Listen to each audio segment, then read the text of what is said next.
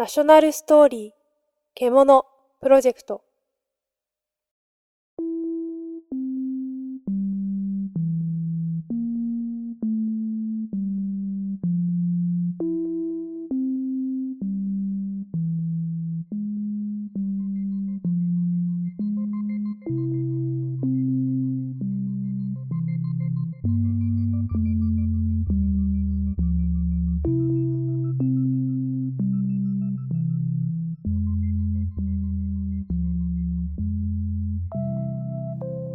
ご機嫌いかがですか？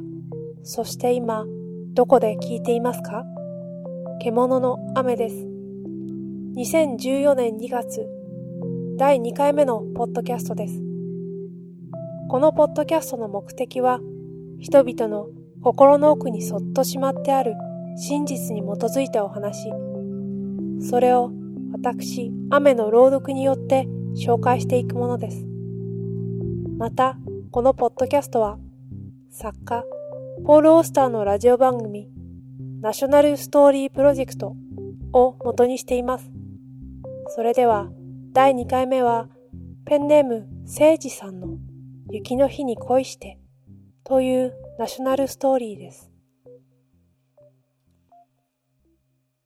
とある冬のエスカレーターで僕はあるコートに恋をした。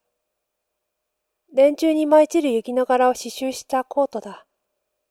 そのコートを着た女の子は、彼と思わしき男の子の後ろをとことこついてゆく。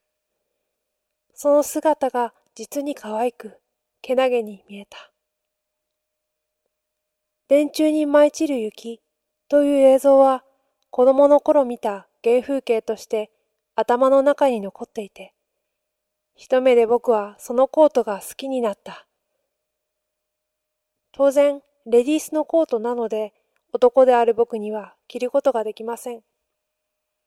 でも僕はそのコートを着たいと思ったのでした。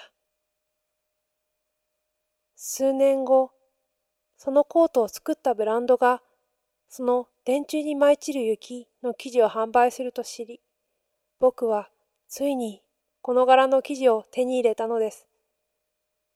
その生地で僕はコートを作り、毎年冬になるとそのコートを身にまとい町へと出かけるのでした。